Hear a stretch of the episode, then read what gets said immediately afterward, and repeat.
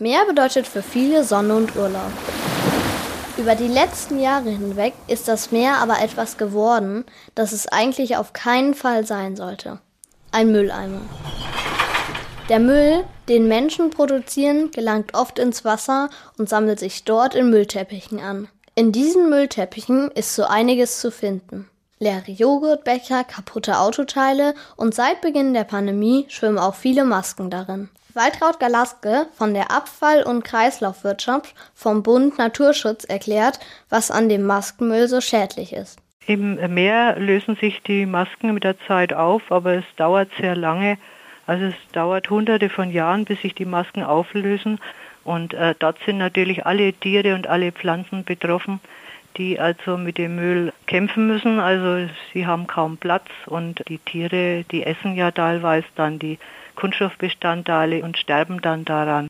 Auch an Land sind Masken, die am Boden liegen, sehr gefährlich. Vögel und andere Tiere verheddern sich in den Schlaufen der Masken.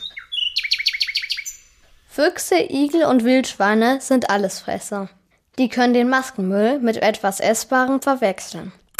Aber nicht nur für die Tiere ist der Müll problematisch. Die Masken an Land, die äh, zerfallen auch mit der Zeit zu Mikroplastik und mit der Zeit äh, werden die Felder quasi mit Mikroplastik verschmutzt. Da die Masken Menschen aber vor Viren und Krankheiten schützen, werden sie weiterhin von vielen getragen. aber um die Umwelt genauso zu schützen, müssen die Masken richtig entsorgt werden. Waltraud Galaske also Massen, die gehören in den Restmüll. Es ist auf keinen Fall was zum Recyceln. Also es schaut ja manchmal aus wie Papier außen, aber es ist kein Recyclingprodukt, sondern es ist ein, ein medizinisches Produkt, das ja auch mit Bakterien und Viren belastet ist.